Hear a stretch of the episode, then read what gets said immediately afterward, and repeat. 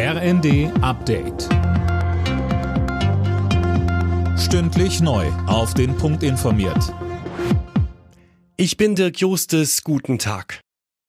Auch heute gibt es wieder in mehreren Bundesländern Warnstreiks im öffentlichen Dienst. Viele Kitas bleiben geschlossen, bestreikt werden aber auch Kliniken, Stadtverwaltungen und die Müllabfuhr. Sönke Röhling, bislang gibt es kein Angebot der Arbeitgeber seit dem Tarifstreit, aber eine Forderung von Verdi.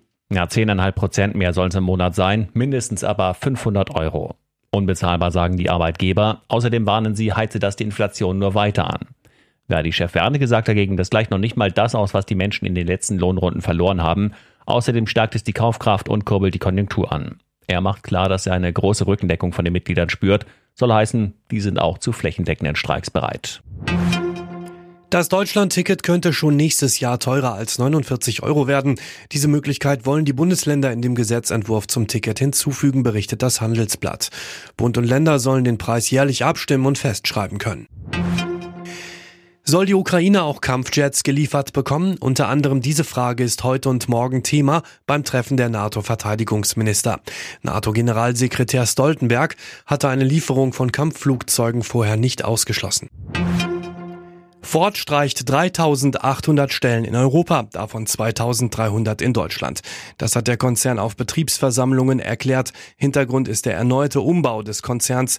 Zukünftige Modelle sollen nur noch in den USA entwickelt werden. Der FC Bayern München startet am Abend in die K.O.-Runde der Fußball Champions League. Der deutsche Rekordmeister ist zum Hinspiel im Achtelfinale ab 21 Uhr bei Paris Saint-Germain zu Gast. Mehr von Daniel Stuckenberg.